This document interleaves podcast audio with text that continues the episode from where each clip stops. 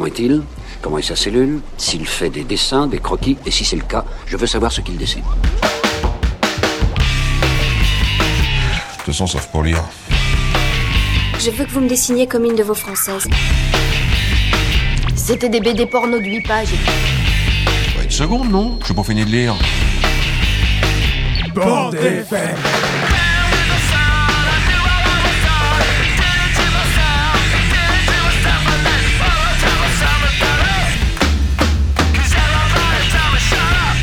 voulez que je vous dise? Un jour, j'ai vu un dessin comme celui-ci. Dans un musée. Oh, c'est intéressant à savoir ça. Moi, j'aime beaucoup lire aussi. À mon avis, c'est extra pour occuper les week-ends. Eh bien, salut les amis, euh, salut les timbrés. On est bien sur Timbre FM 106.6 avec, euh, eh ben, avec pas grand monde. Je suis avec, euh, avec Loïc, mon technicien. Bonjour Loïc. Bonjour. Voilà, et je suis tout seul en fait. Cette émission devait être deux avec Jérôme. Jérôme Sauvage, BD à papa, on le connaît bien. Quelle émission? Quelle émission? C'est l'émission La Bande FM, mais euh, il y a eu le générique, les gens le savent, non? Peut-être, je sais pas. Alors, Jérôme est absent, il est malade, et il nous a même fait un petit mot d'excuse. Je vais le lire. Alors. Deux heures. Il est deux heures du matin quand j'éteins mon ordinateur. Tout est prêt. Demain, avec Flo, nous avons prévu d'animer deux émissions de la bande FM, à deux seulement. J'ai préparé mes deux chroniques, un débat, deux nouvelles rubriques, et j'ai préparé le montage de courts extraits sonores. J'ai relu une demi-douzaine de BD. J'ai mis des extraits de musique débile, habitude que je commence à prendre dans l'émission. Claude Barzotti et ses Jérôme sont au programme. Je me couche en espérant que la douleur à ma dent, que ma dentiste appelle numéro 28, me foutra la paix. En fait, non, j'ai mal, je tournicote. En plus, j'ai encore un bon rhume. Saloperie de mioche de l'école, ils m'ont encore refilé un virus. J'effectue une migration vers le canapé pour ne pas incommoder ma compagne, tente de m'endormir en écoutant les émissions de radio réconfortantes, celle dans laquelle j'interviens donc. Rien n'y fait, c'est une nuit de merde. Je me réveille malade et douloureux de la 28, si vous avez suivi. Je ne pourrai pas assurer les émissions du jour. C'est dur. Je me demande ce que vont penser Flo et Loïc. J'ai peur de les décevoir parce que ce sont quand même deux gars hyper cool. Enfin, surtout Loïc. Je l'annonce à Flo, il est dévasté. En larmes, il me supplie. Mais comment vais-je faire sans toi? Je lui dis qu'il peut le faire et qu'il peut s'en sortir. Qu'il est plus fort qu'il ne croit. Qu'il doit croire en lui. Il raccroche, l'émission aura lieu. J'ai, une nouvelle fois, su trouver les mots. Je pense à mes auditeurs, ceux qui ne ratent pas une chronique de la BD à papa. J'imagine leur déception. Sachez, mes fidèles, que je reviendrai, plus ringard que jamais, plus démodé, désuet encore que je ne l'ai jamais été jusque-là. Je vous présente à toutes et à tous mes plus plates excuses. Je m'engage à me brosser les dents tous les midis, enfin parfois le midi, pour éviter ce genre de désagrément. Bisous à tous, Jérôme de la BD à papa dans la bande FM, mais aussi de Gaulle Volant.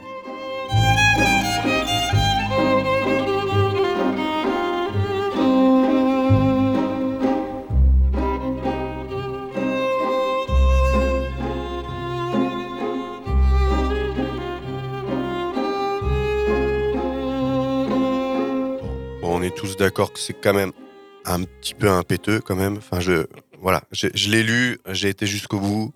Je préfère préciser que c'est lui qui était en larmes ce matin au téléphone et pas moi. Et en tout cas, moi, j'ai tenu mon poste. Voilà. Loïc, peut-être quelque chose à... Je tiens mon poste. Loïc tient son poste aussi, c'est très vrai. Donc, ce qu'on va faire, alors, on va faire un petit sommaire quand même. En précisant peut-être avant que Damien de la librairie vient à la rescousse euh, en fin d'émission, ce sera dans le sommaire. Donc, le petit sommaire, on commencera par un petit interview de Léa Mazé euh, qui a eu lieu au dernier qui début en date, euh, celui de 2021. Après, on aura une petite chronique de ma part sur euh, la série Les Racontards de. Euh, Après, on aura un long BD minutes avec Damien justement qui nous rejoindra où on parlera, on développera un peu plus les BD minutes. On, développera. On a, on a essayé de bricoler une émission, donc on est dedans. Donc c'est parti. Alors, on va commencer par l'interview de Léa Mazé. Euh, Léa Mazé, je l'ai interviewée au dernier Quai des Bulles en 2021. Et euh, c'est une autrice rennaise, euh, auteur-dessinateur. Elle a fait deux séries. Elle a fait Les Crocs, c'est sa série où elle a dessiné et fait le scénario. Donc il y a trois tomes. Et elle a fait une autre série qui s'appelle Elma une vie d'ours où elle est au dessin. Donc on va commencer parce qu'en fait, ce qui s'est passé, c'est que j'allais pas très bien ce matin-là quand on a fait l'interview. et je vous propose d'écouter la première question. J'ai connu plutôt ton œuvre, on va dire, avec euh, Les Crocs. C'est une BD, on va dire, jeunesse. Comment d'ailleurs tu considères le public que tu impactes euh, C'est c'est plutôt du jeunesse ou euh, C'est tellement une question pourrie. Attends, faut que je recommence. Je suis pas du tout dedans. Oh, Vas-y, excuse-moi. Oui, c'était bien une question pourrie. une vraie bonne question pourrie. Et encore, c'est monté, on est d'accord Loïc, c'est monté. Absolument. C'était vraiment pourri comme euh, début d'interview. Donc je me suis dit qu'à partir de ce moment-là, il faudrait que je commence à préparer un peu plus mes interviews, voire que je les prépare tout court en fait. Ça a été vraiment un changement dans ma façon de faire. Bref, je me suis ressaisi et je lui ai tout simplement demandé qui c'est Léa Mazé. Oula, alors euh, Léa Mazé, euh, c'est moi. je suis autrice de bande dessinée. Euh, J'ai 31 ans et je fais de la bande dessinée depuis 2013. Mon premier album est sorti en 2015 et depuis, c'est chouette parce qu'il y en a eu plein d'autres qui sont sortis, notamment une trilogie qui s'appelle Les Crocs, qui est un polar jeunesse, et puis un diptyque qui s'appelle Elma une vie d'ours chez Dargo. Donc là, je suis à Cadébule et je suis très contente. Alors elle en a parlé, j'en ai parlé tout à l'heure. Elle a écrit une série qui s'appelle Les Crocs et je lui ai demandé de nous en parler un peu plus et comment s'est fait ce projet-là avec euh, sa maison d'édition. Pour resituer les crocs, donc c'est un polar jeunesse qui se passe dans une famille qui tient une entreprise de pompes funèbres. Et donc euh, la plupart de l'histoire se déroule euh, dans le cimetière familial, entre guillemets.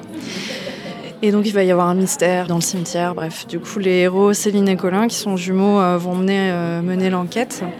Et en fait, euh, moi ce qui m'intéressait à la base, c'était un peu le contraste entre le fait d'avoir des enfants un peu turbulents dans le contexte des pompes funèbres et du cimetière qui peut paraître austère comme ça. Donc en fait, euh, bah ouais, j'ai commencé à écrire mon histoire. J'ai monté mon dossier euh, pour le présenter euh, aux éditions de la Gouttière, avec qui j'avais déjà fait mon premier album. Après, ça a été beaucoup de retravail du scénario, parce que c'est une trilogie, mais c'est une histoire découpée en trois épisodes.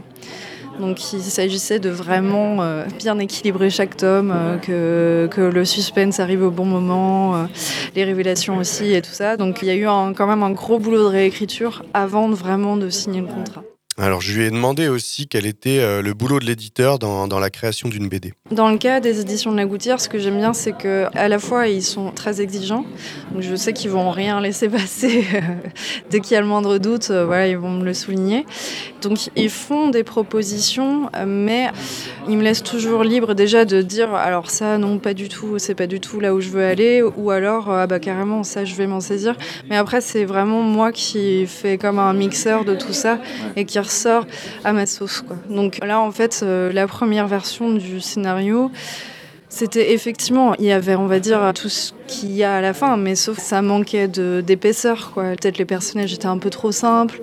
Au niveau de l'histoire, il manquait les codes du polar. euh, C'est quelque chose, euh, voilà, il y a. Il y a plein de, de codes justement très spécifiques. Et donc il y avait des choses que j'avais pas forcément insérées dans le récit, comme par exemple des fausses pistes. Et c'est eux qui m'ont suggéré en me disant Ah, bah ça, ça peut être bien d'insérer ça pour détourner un peu l'attention du lecteur. Donc après, ça a été à moi de m'en saisir, on va dire, pour savoir quelle fausse piste j'allais mettre. Alors les crocs, c'est typiquement ce genre de BD qui sont entre jeune public et tout public, on va dire. Et euh, je lui ai demandé si pour elle c'était du jeunesse justement ou du grand public. À la fois, euh, pour les crocs, j'avais envie de faire une histoire que j'aurais aimé lire, on va dire, à 11 ans, quoi. J'ai essayé de puiser dans ce qui m'intéresse à ce moment-là. Mais par contre, quand j'écris, je fais pas du tout attention euh, au type de lecteur que je vais avoir. Donc j'écris comme si j'écrivais à une personne, tout simplement. Donc, euh, enfin, ça a été la super bonne surprise quand les albums sont sortis. En fait, les parents et les enfants venaient me voir en dédicace en me disant euh, tout le monde l'a lu à la maison, on échange nos hypothèses, etc.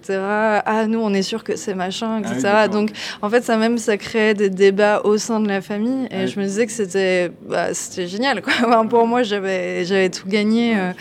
Donc ça, c'était chouette. Et c'est vrai que j'aime bien les récits tout public. Bah, quand en fait, même les parents peuvent y voir des choses que les enfants voient pas forcément, et vice versa en fait. Donc, euh, donc je réfléchis pas du tout. Après, après évidemment, des fois, je me posais la question ouais, est-ce que c'est pas trop pour des enfants ou pas? Après, euh, la gouttière sont pas très frileux, donc je pense que je peux me permettre plus de choses aussi. Alors pour ceux qui ont lu les crocs, euh, j'ai trouvé que les deux personnages d'enfants euh, sont un petit peu maltraités. Je lui ai demandé euh, pourquoi elle les a autant maltraités. Oui, c'est vrai que à un moment donné, je rigolais en disant que je m'acharnais un petit peu contre mes héros et, que les pauvres, euh, je les faisais un peu souffrir. Bah, en fait, c'est aussi ça qui m'intéressait de traiter. Je disais, je fais des trucs tout public et tout machin. Ce qui m'intéresse aussi, c'est d'avoir des thématiques assez fortes. Et là, en l'occurrence, dans les crocs, il y a du harcèlement scolaire déjà. Les héros en souffrent. Euh, Il y a aussi un gros problème de communication dans la famille et de compréhension et de dialogue en fait. Le dialogue est rompu et de fait, mes héros se retrouvent isolés. Et en fait, c'était aussi de cet isolement qu'on peut ressentir à la préadolescence euh, qui m'intéressait de traiter. Et là, en plus, comme c'est des préados un peu remuants. euh, qui rentrent pas forcément dans les cases et tout ça. De fait, ils sont un peu décrédibilisés dès qu'ils disent quelque chose. Bah, c'est un peu Pierre Leloup aussi, quoi. Et ils ont tellement raconté des cracks que bah, quand ils racontent la vérité, on les croit plus trop. Bref, voilà, en gros, c'était un peu ça. Mais oui, mais je, je m'excuse auprès de mes héros. les pauvres. J'ai trouvé l'œuvre très cinématographique et je lui ai demandé si elle travaillait ses BD dans ce sens-là. Ouais, ouais, complètement. Je pense que c'est ma source d'inspiration principale, le cinéma, en fait. Et j'ai commencé mes études par des études de cinéma d'animation. Enfin, c'est vrai qu'on me le dit régulièrement que la manière dont je mets en scène mes BD, c'est très cinématographique. Là, en plus, enfin, clairement, je me suis inspirée de mise en scène au cinéma. Effectivement, il y a une course-poursuite dans le tome 2. Et là, j'ai vraiment été regarder notamment des films de Spielberg. C'est dans E.T. où il y a une course-poursuite entre des voitures et des vélos. Et euh, je me demandais comment est-ce qu'il avait réussi à mettre de l'action et tout. Bref, du coup, je, je m'inspire vraiment des plans euh, du cinéma. Et en plus, en fait, quand je suis passée du cinéma d'animation à la BD, ce qui m'a frustrée au début, c'était le fait d'avoir des images fixes. Et du coup, j'essaie d'insuffler le plus de mouvement possible aussi dans mon dessin. Donc j'hésite pas à déformer mes personnages ou même euh, déformer les voitures ou ce genre de choses pour qu'on sente vraiment le mouvement et de penser en fait la mise en page de mes pages de BD pour que ce soit le plus fluide possible et qu'on ait cette impression soit de vitesse, de mouvement ou au contraire euh, des grands moments de pause assez contemplative et tout. Alors ce qui me passionne le plus dans la BD c'est la mise en scène. Et en fait, ce que je trouve essentiel là-dedans, et notamment en BD jeunesse, c'est le rythme en fait. Parce qu'en BD, il y a tellement de moyens de jouer avec le rythme. En passant par exemple, je sais pas si on a une page avec euh, 12 cases et euh, la page d'après c'est une pleine page là avec une seule euh, grande case. Ça va forcément donner un effet de rythme. Ça, j'adore jouer avec ça. Donc euh, j'en ai mis à foison euh, dans mes BD euh, et, puis, et puis voilà. Alors, je, je vois pas de quelle scène elle parle dans E.T. euh, Une course-poursuite avec une voiture et des enfants en vélo. Je... Ça te parle? C'est dans Alien, ça, non? Dans Alien, je crois plutôt. Je lui ai demandé aussi si elle continuait euh, à faire que du jeunesse ou est-ce que ça va changer? Bah en fait, la jeunesse, j'y suis arrivée un peu par hasard, on va dire, parce que mon premier album, c'était mon projet de diplôme. J'avais écrit tout public, enfin, voilà, c'est- pour moi, c'était pas forcément un projet jeunesse. L'héroïne, à 7 ans, elle se pose des questions un peu philosophiques de cet âge-là. Du coup, de fait, ça devenait accessible à la jeunesse. Après, euh, du coup, j'ai rencontré un peu le public jeunesse en dédicace et tout ça, en rencontre. Et du coup, ça m'a beaucoup plu. Donc, j'ai eu envie de faire les crocs après pour euh, poursuivre un peu ça. Parce que le public jeunesse est vraiment incroyable. quoi. C'est le public le plus gratifiant. vraiment, c'est trop chouette. Et puis pour les crocs, euh, quand ils attendaient bah, le tome 2, euh, vraiment, c'était trop touchant de les voir avec les petites étoiles dans les yeux et tout. Donc, c'est vraiment un public que j'adore. Mais euh, à long terme, enfin, j'adore ça, mais j'aimerais ne pas rester que là-dedans. Là, je suis en train d'écrire un projet adulte pour le coup. Parce que j'aimerais bien bah, justement tester autre chose, tester un autre format, peut-être d'autres euh, thématiques, un autre registre, quoi, tout simplement. Alors, son dessin est aussi très jeunesse sur ces deux projets et je lui ai demandé s'il allait évoluer pour la BD adulte. Oui, oui, en fait, bah, c'est un peu dans les crocs en fait, où j'ai opéré un- une sorte de transition de mon dessin, où j'ai essayé de le rendre un peu plus nerveux et tout. Mais oui, oui, c'est sûr que là, ça fait quelques années déjà que je travaille dans mon coin, dans mes carnets, à, faire évoluer mon dessin pour qu'il euh, soit plus proche d'un public adulte. Mais oui, effectivement, il y a une réflexion graphique aussi qui se fait beaucoup sur le public, et bah, notamment euh, pour les crocs. euh, c'était essentiel pour moi d'avoir des, couleurs un peu qui claquent, d'avoir des ambiances colorées assez fortes, ce qui peut peut-être être moins le cas euh, en adulte, d'avoir des choses plus ténues. Quoi. Alors je lui ai demandé aussi si elle pouvait nous parler un peu plus précisément de sa future BD. Oui, alors c'est un projet euh, que je mûris depuis très très longtemps, depuis au moins euh, 7 ou 8 ans. Alors il est encore en gestation, il est en écriture. Donc c'est un projet qui mêle de la SF, du road movie et du récit un peu intimiste.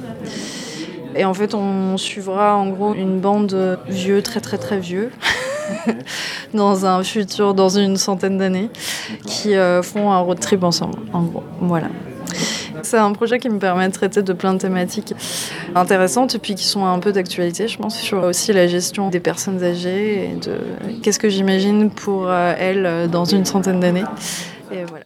Alors tout ça c'est très bien, mais est-ce qu'elle est contente d'être là au festival Quai des Bulles d'après Covid Euh, bah, ça, à la fois, c'est super chouette parce que ça faisait vraiment longtemps. Et en plus, j'adore Quai des Bulles.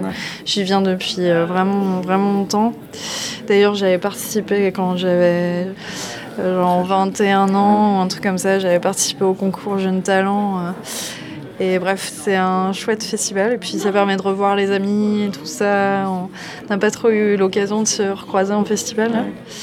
Euh, après, pour moi, c'est un peu spécial puisque en plus, je sors de six mois d'arrêt de travail. Euh, J'ai fait un, bon petit burn-out au printemps. du coup, euh, c'est vrai que je peux pas m'empêcher d'avoir une petite appréhension aussi en me disant les festivals, c'est des moments intenses dans le bon sens. On rencontre plein de gens et c'est chouette, on boit des coups et tout. Mais aussi euh, intense émotionnellement, quoi. Il peut se passer euh, mille choses pendant un festival. Donc, euh, donc voilà, mais c'est bon, je suis prête. Un burn-out, ça m'a un peu intrigué, je lui ai demandé de nous en dire plus. Bah, alors, oui, il était en lien bah, avec tout ce qu'on a dit avant, les projets, puisqu'en fait, en trois ans, j'ai sorti 5 BD, ce qui est trop. Et du coup, alors c'est chouette, ça a mis un gros coup d'accélérateur à ma carrière, on va dire. Mais par contre, c'était hyper dur euh, voilà, à tenir. En plus, on va dire que les conditions des auteurs, enfin, on est très mal rémunérés quand même sur nos albums. Donc ça nous oblige à généralement avoir des revenus accessoires. Moi, ce que j'ai fait beaucoup, c'était des interventions scolaires. Je faisais des ateliers dans des écoles, euh, tout ça. L'organisation aussi de notre travail fait que j'avais beaucoup de nouveautés. Donc euh, ce qui est cool, c'est que ça marchait bien. Mais du coup, j'étais invitée à énormément de festivals, de dédicaces, etc. Donc j'étais en déplacement perpétuel entre les dédicaces, entre les ateliers dans les écoles et tout. Euh, du coup, en fait, ça a été un peu un mélange d'énormément de choses. Puis, bah, à côté de ça, je devais pondre mes albums. J'avais mes deadlines et tout. En fait, je pense que si j'avais demandé des délais supplémentaires, ça aurait probablement pas été un problème. Mais euh, en fait, dans, dans ces cas-là, on est dans un mode de pensée euh, qui fait que euh, se dit euh, mais non, il faut absolument que je finisse mon album pour telle date, etc. Et c'est pas là, je vais pas dormir. Mais bon, bref, du coup, ça a été compliqué. Ouais. Je pense que c'est c'est pas un hasard que mon burn-out soit arrivé quelques mois après la sortie d'une tome 3. Une grosse décompression aussi de toutes les dernières années. Et puis, euh, et puis voilà, donc euh, bah oui, la condition malheureusement des auteurs favorise ce genre d'incident. Eh bien justement, la condition des auteurs, parlons-en. Bah, complètement parce que en fait, euh, c'est tellement précaire comme métier. Il y a vraiment zéro sécurité. On est tous indépendants, on n'a pas de chômage, grosso modo pas trop d'aide. Toute la responsabilité est sur nos épaules, on va dire, de faire tourner la baraque. De fait, moi, même si ça marchait, En fait, euh, je me disais, oui, mais demain, ça peut très bien ne plus marcher. Donc, dès qu'on me proposait quelque chose, j'ai, ouais, ok, euh, je prends parce que je sais pas, demain, peut-être, j'en aurai plus, quoi.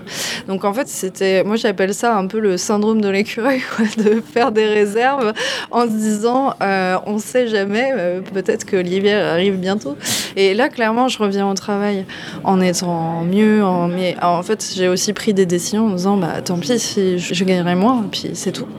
Mais c'est quand même des choix euh, compliqués à faire. Et puis quand je dis je gagnerai moins, quand je m'en sors bien, euh, voilà, si je gagne un petit peu plus d'un SMIC, c'est cool, quoi. Donc c'est pas. euh, Ouais, on, on en est tous là à se dire, genre, non, mais ça va, c'est 800 euros par mois, c'est pas mal, finalement. Donc voilà, c'est c'est un peu. C'est un métier compliqué. Et comme à chaque interview, j'ai demandé à Léa de nous donner un conseil BD. Euh, ouais, bah du coup, une BD que j'ai lue récemment, euh, c'est la BD Radium Girl de Si, que j'ai vraiment adoré. Pour le coup, le traitement graphique, euh, je l'ai trouvé aussi euh, super chouette, au niveau même de la mise en scène. Il y a des super idées de... assez puissantes en fait d'images poétiques assez puissantes. Et puis la thématique donc, qui traite des femmes qui travaillaient dans les entreprises de fabrication de montres et qui mettaient un produit à base de radium euh, pour qu'elle soit phosphorescente. Et en fait, la technique était de tremper le pinceau euh, dans leur bouche pour peindre, pour bien affiner la pointe. Et du coup, en fait, évidemment, ça a décimé euh, énormément de femmes. Si prend l'exemple d'un petit groupe de, de copines, en fait, de collègues, au final qui vont un peu tomber euh, les unes après les autres comme des mouches quoi. Voilà, mais du coup c'est hyper beau et c'est puissant et puis c'est fait au crayon de couleur qui est une technique que j'adore aussi. Donc euh, voilà. Et oui, Radium Girl, il a bien marché. Merci pour ce conseil et on aimerait aussi que tu nous donnes un petit conseil musique. Euh, une musique, moi, mon coup de cœur des dernières années, c'est une québécoise qui s'appelle Chlo Pelgag. Et c'est vachement bien. voilà.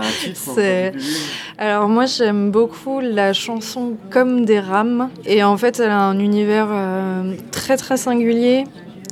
Elle joue pas mal avec sa voix un peu en polyphonie et en même temps ça mélange acoustique, électro. Enfin c'est vraiment moi quand j'ai découvert ça, ça ressemblait à rien d'autre. Et puis je crois qu'elle a mon âge, elle a l'air un peu frappée. Elle a un univers vraiment, vraiment un peu dingue. Et c'est très, très cool. Déjà, elle a une voix incroyable. Et ses textes sont hyper poétiques. Ouais, c'est vraiment top. J'ai croqué ta pomme, ta pomme d'Adam. Et depuis, je n'ai jamais eu faim de corridor autre que ton corps. Ton corps est sain de fleurs en glorieux. J'ai pris ton bateau, ton bateau en papier. Je n'avais jamais vu la mer avant en botte d'eau ou même en souliers. Je n'avais jamais vu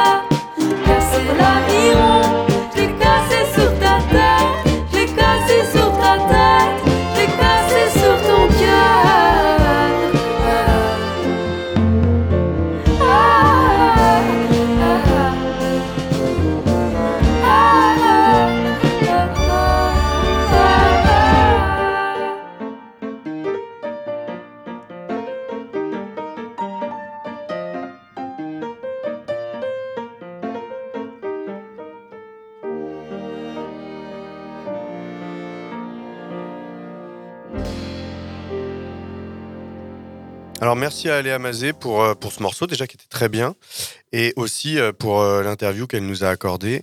Donc je rappelle un peu ses références. Léa Mazé, elle a sorti deux séries de BD. Il y en a une qui s'appelle Les Crocs où elle est au scénario, dessin et couleurs aux éditions de La Gouttière et une autre série qui s'appelle Elma, une vie d'ours où elle est au dessin et au scénario c'est Ingrid Chabert chez Dargo. Alors maintenant on va lancer bah, mon Jérôme, mon Jérôme pour la, la chronique à papa et ben c'est parti. C'est un peu ringard, ces vieux trucs, non? Hé, moi j'aime bien les vieux. La BD à papa. Eh oui, eh oui, la BD à papa.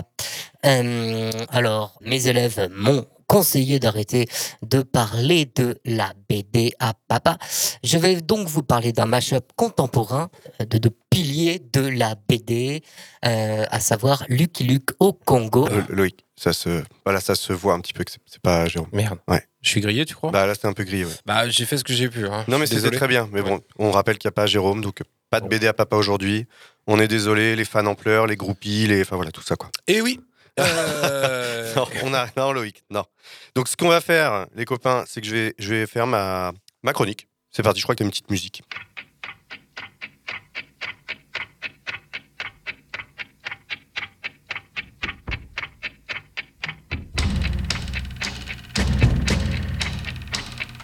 Alors, l'émission devait être sur les duos. Et donc, j'avais prévu de faire une chronique sur un duo de BD. Donc, je vais quand même vous en parler. Ces deux BD s'appellent pour la première La Vierge froide et autres racontards. Et pour la deuxième, Le Roi Oscar et autres racontards. Merci le public. En fait, il y a une troisième qui s'appelle Un petit détour et autres racontards, mais je ne l'ai pas lue et j'ai découvert qu'elle existait en faisant ma chronique.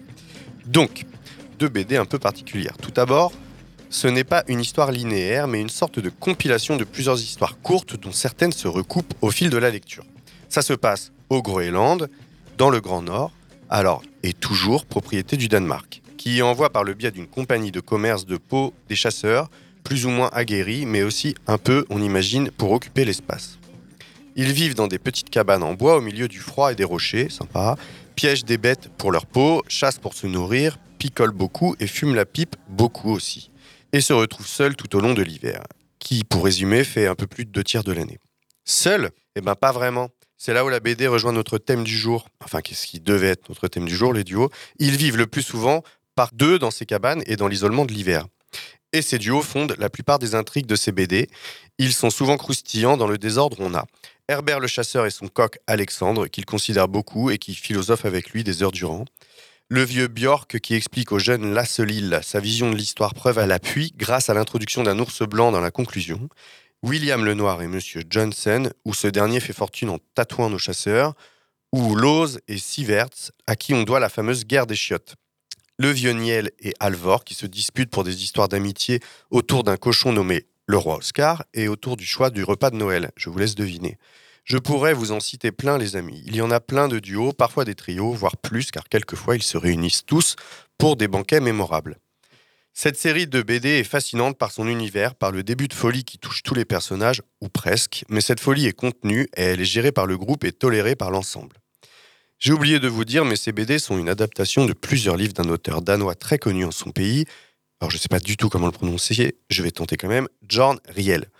Cet auteur, qui a vécu durant des années au Groenland, explique en quatrième de couverture qu'un racontard, c'est, je cite, une histoire vraie qui pourrait passer pour un mensonge, à moins que ce ne soit l'inverse. Les racontards sont des BD savoureuses, magnifiées par le dessin d'une expressivité folle de Tanquerel, avec un très beau noir et blanc. Euh, je ne sais pas parler de dessin. Paradoxe pour un mec qui fait des chroniques BD, mais ce sont des dessins juste parfaits pour ce genre d'histoire. Ils nous permettent totalement de rentrer dans l'univers du Groenland. Un dessin sans chichi, mais pas avare en détail non plus. Je n'ai pas cité Gwen de Bonneval au scénario. Son apport est plus compliqué pour moi à quantifier car je n'ai pas lu les livres originaux. Ce que je sais, c'est que cette BD, avec beaucoup d'humour, nous fait aussi penser et quasiment chacune des histoires finit sur une sorte de morale. Pas toujours très claire à définir, mais dont on perçoit les contours. La dernière histoire du roi Oscar en particulier m'a beaucoup touché avec ce jeune homme qui, grâce à un oiseau qui a parcouru des milliers de kilomètres, comprend que lui-même est enfin ici à sa place. Classique des médiathèques, tous ceux qui ont fouiné un peu dans les rayons BD sont forcément tombés dessus. Cette BD, si vous ne l'avez pas lue et à ne pas rater. On débat souvent dans notre podcast préféré d'adaptation en film ou en série de telle ou telle BD. Eh bien pour moi, cette série mériterait bien un film ou une série. Tout est là, les producteurs et réalisateurs, je sais que vous nous écoutez, tout est là les gars. Ils vous ont fait un storyboard, allez, allez, des bisous.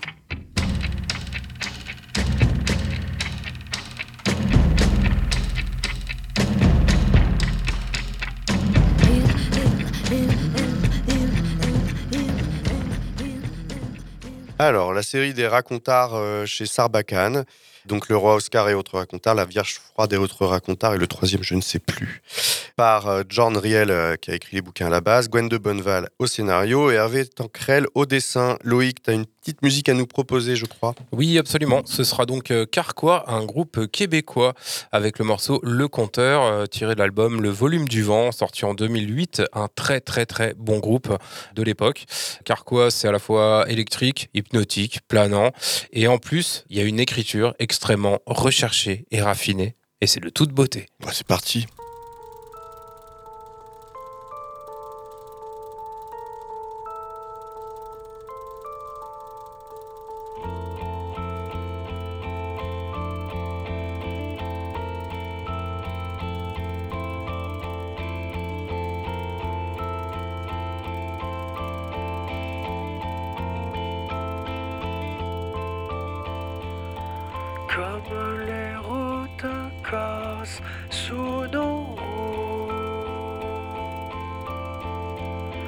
Je sens que le temps passe sur ce qui m'entoure, plus que sur moi-même.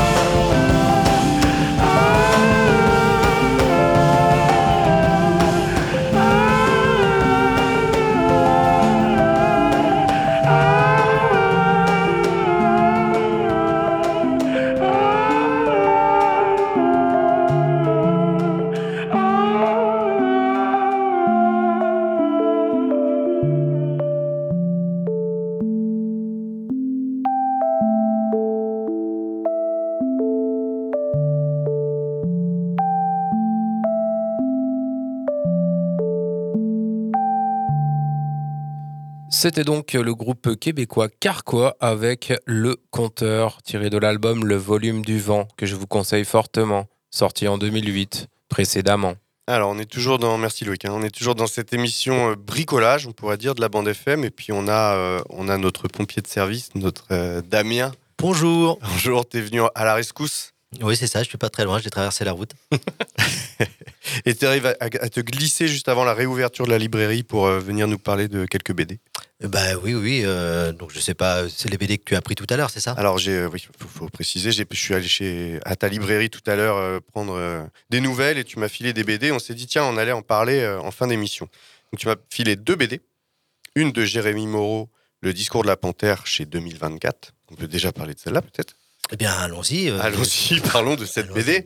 Alors, comment la décrire? Déjà, c'est que des animaux, il n'y a pas d'être humain dans la BD. Et c'est un peu un conte, on peut dire ça comme ça. Oui, oui, oui. Alors moi, je l'ai lu il y a plusieurs mois déjà. Ouais. Euh, je l'ai offert plusieurs fois aussi parce qu'elle m'avait beaucoup plu. Et j'ai l'impression que, enfin, c'est une BD que on peut lire, je dirais, euh, même enfant, quoi. À partir d'une dizaine d'années, euh, ça peut parler. C'est, une bande dessinée philosophique, un conte philosophique sur un peu le sens de la vie, le- la relation aux autres. Après, je me souviens plus exactement des détails. Bah, tu, tu, as- tu- tu l'as relu, donc Là, je viens en de la lire un peu, mais- euh, il y a moins d'une heure. Donc, euh, ce qui est sûr, c'est que c'est plein de contes, si on peut dire ça comme ça, de petites histoires qui, effectivement, se, se regroupent à la fin, voire même aux deux tiers du livre, on commence à comprendre quelles sont en fait euh, des interactions entre elles, les histoires. Mhm. Et avec euh, un final assez, assez beau. Voilà, faut pas, faut pas spoiler non plus, mais. euh, 2024, c'est un peu particulier comme euh, maison d'édition. Ouais, ouais, de- alors moi, ce que, ce que j'en dis, c'est ce que j'avais regardé un peu sur leur site internet, et ce que m'en avait dit aussi Corentin, c'est une maison d'édition strasbourgeoise. Je crois, alors là, c'est un peu avec des pincettes, mais euh, des guillemets, pardon, c'est que ce sont des, des auteurs qui sont passés dans une école euh, à Strasbourg, je sais pas si c'est une école de graphisme, je crois, qui se sont rassemblés et ont fait une maison d'édition euh, très qualitative hein, sur, le, Ah oui. sur les, les objets, les livres, le, le graphisme, euh, voilà, c'est Ouais, quand même vraiment bien fini à chaque fois, c'est propre, quoi. Et, euh, et je crois que le, le, le nom 2024 vient qu'ils voulaient faire une dizaine d'années, puis s'arrêter en 2024 en se disant, euh, quand on aura fait genre 10 ans, euh, on sera devenu euh, institutionnel et ce sera moins bien, moins de qualité, on arrêtera. Je crois qu'ils sont en train de revenir un petit peu sur... La date se rapproche et, ils est- continuent. On n'y est pas encore. C'est vrai. Et ils ont une, une, également une collection euh, enfant qui s'appelle 4048. Oui, on va en Ah, parler juste euh, après. Là, ils se sont laissés encore plus de Voilà, temps. ils se sont laissés une belle marge là. 4000, c'est clair, 4048, bon, on est large. Euh, et puis je voulais revenir aussi sur Jérémy Moreau, qui est quand même un- une référence maintenant en BD avec très peu de BD sortis. Enfin, bon, il, y en a, il y en a quand même un petit peu, mais quand même il a, il a, il a très bien marché. Il a un fauve d'or entre autres avec la saga de Grimm. Grimr. Grimr. Ah, Grimm. Grimm. Ouais, et puis euh. Pense, qu'il a fait Et après Pense. également. Pense. Et c'était chez Delcourt, tu vois, je crois. Et, Euh, les et deux, il, ouais, sont chez Et Delcourt, il a sorti celle-là après, euh, Chez 2024. chez 2024. Et il avait, fait, et il avait fait aussi le singe de Art le Poule.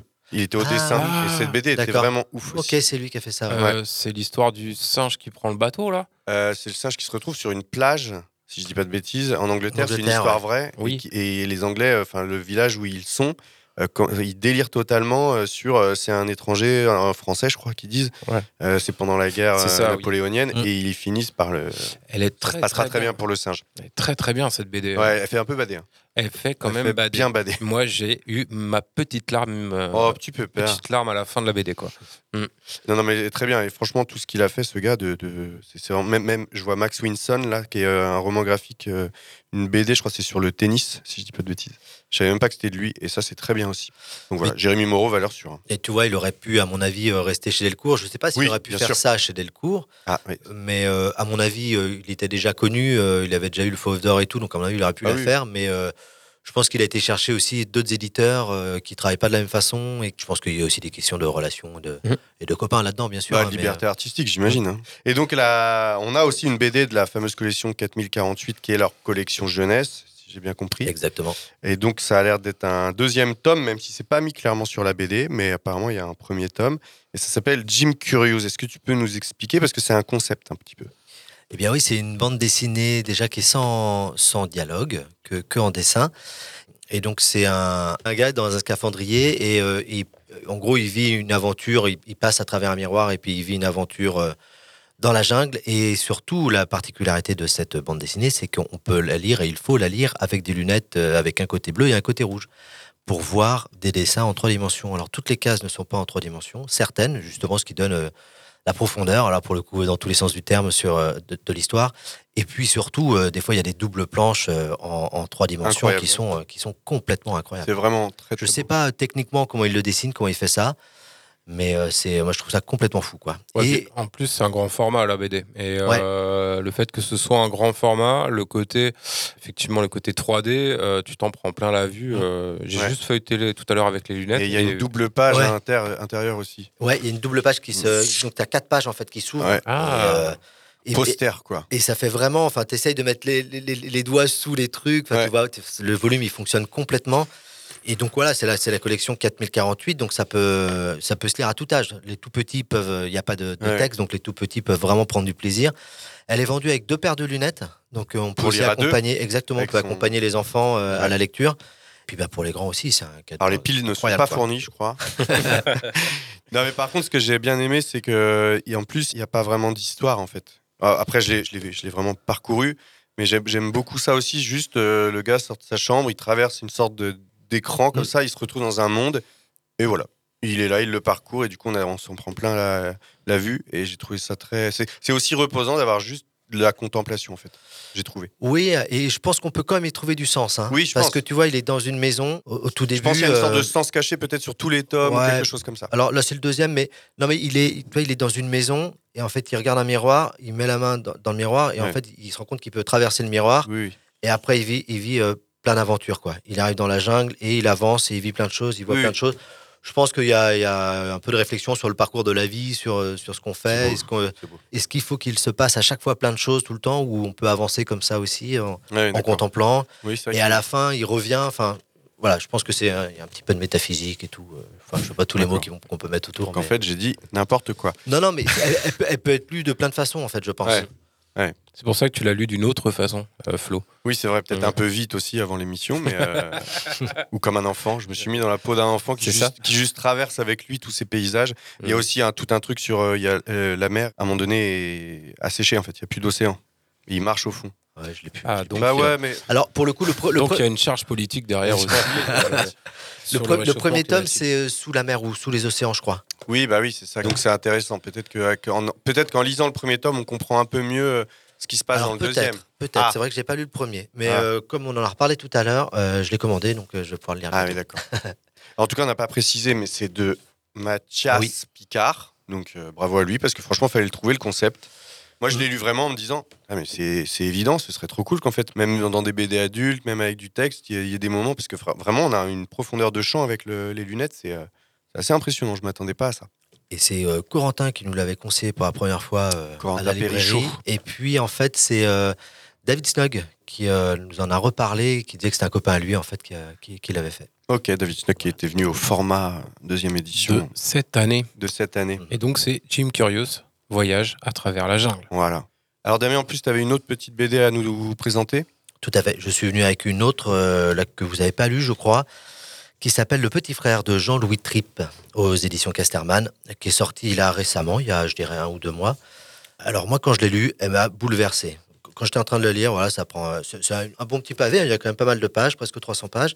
Euh, on commençait à me parler, à m'interpeller. J'ai dit non, attends, là je peux pas. Là, je suis dans le truc. Donc je vous explique de quoi ça parle. C'est euh, Jean-Louis Tripp qui parle de son de la mort de son petit frère quand il avait alors quand Jean-Louis Tripp avait 18 ans, son petit frère avait une dizaine d'années.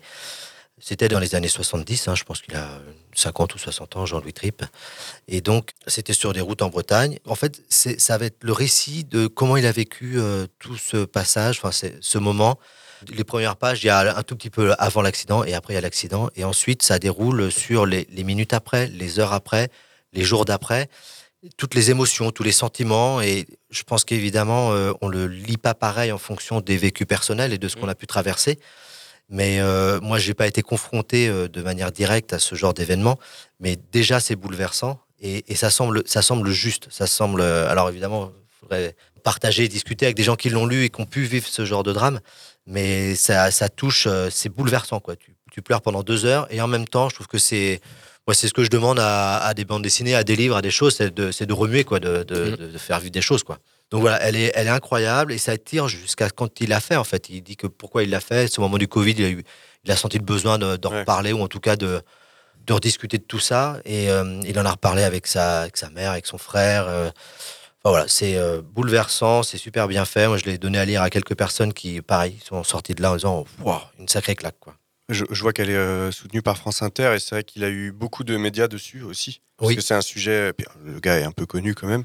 Et puis c'est un sujet euh, fort, quoi. Effectivement, il faut, faut oser. Et puis il faut avoir le recul nécessaire. Je pense que c'est intéressant qu'un gars de cet âge-là, comme tu as dit, je pense qu'il approche. Je pense qu'il a Voilà, dépassé les 60 euh, ouais, ans. peut-être, euh, hein, c'est largement. 40 ans de recul, là. au 40 moins, ans de- donc, euh, ouais. C'est intéressant de voir là, aussi la culpabilité qu'il a portée Ouais. tout au long de ces années. Et, et que, sans tout expliquer, mais aussi une culpabilité qui est partagée par d'autres membres de la famille. Mm. Ils en avaient jamais parlé, ils en ont parlé très très tard, en fait. Et que chacun, en fait, avait son. portait euh, bah, cette culpabilité, des, des- des choses à se reprocher. euh. Est-ce qu'il dit euh, dans la BD, je l'ai pas lu, hein, est-ce que justement il y a un moment là-dessus où il se dit que quand il a commencé à faire le travail de faire la BD, il a dû aller revoir des gens pour euh, avoir leur point de vue, avoir leur... Oui. Ou alors il Ouais, savait ouais. déjà tout ça? Non, non. Bah, il en a reparlé à sa mère, qui est, qui est toujours vivante. Ouais.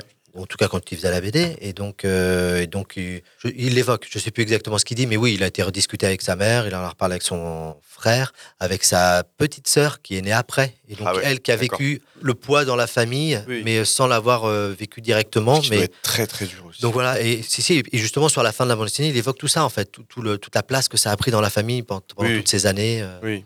Comment une absence peut Exactement. être très présente. En fait. Exactement. Ouais, ouais, exact. C'est ouais, ouais, ouais, vraiment ça qu'il dit. Ouais, ouais, ouais. Et puis il fait parler un peu les, ses frères et sœurs. Mm. euh, ouais, ouais, il a, il a, il a partagé tout ça avec la famille. Après, c'est quand même principalement son point de vue et son vécu à lui, quoi. Ok. Avec un dessin, moi je trouve noir et blanc qui, qui me plaît vraiment. Dans les visages, les expressions, je trouve qu'il fait monter les émotions avec, les, avec son dessin aussi et ça, ça participe vraiment à, à la narration euh, complètement. Quoi. Donc voilà, Ouais. un, un- un conseil si vous avez envie de pleurer. non mais en tout cas, c'est une, une belle bande dessinée. Moi je trouve que c'est c'est ce que j'attends moi des BD aussi, quoi. Toi, ou, ou pas que des BD d'ailleurs. D'une œuvre c'est- ouais, c'est que Ouais. ça, ça touche, ça, ça remue, Ça ça, ça remue, bouscule ouais. quoi. Ouais.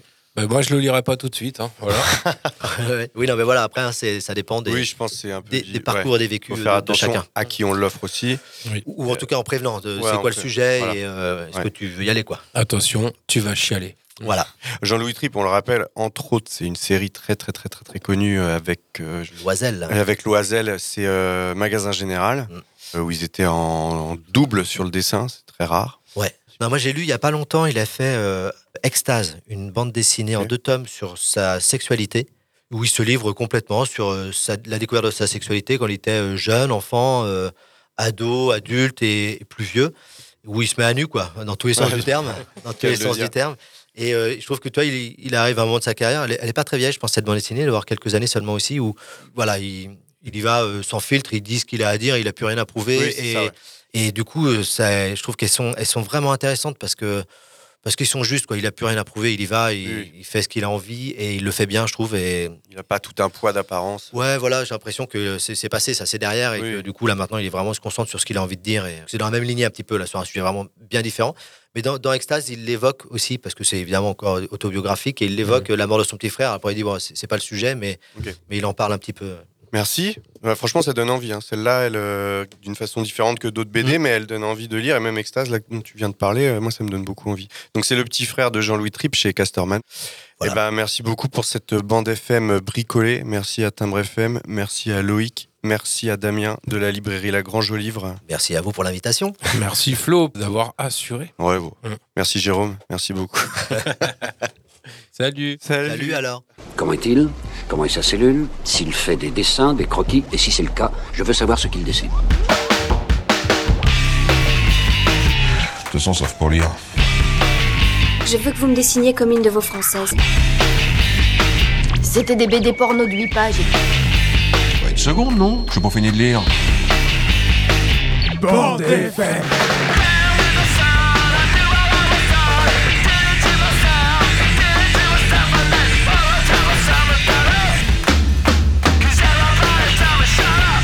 Vous voulez que je vous dise? Un jour, j'ai vu un dessin comme celui-ci. Dans un musée. Oh, c'est intéressant à savoir ça. Moi, j'aime beaucoup lire aussi. À mon avis, c'est extra pour occuper les week-ends.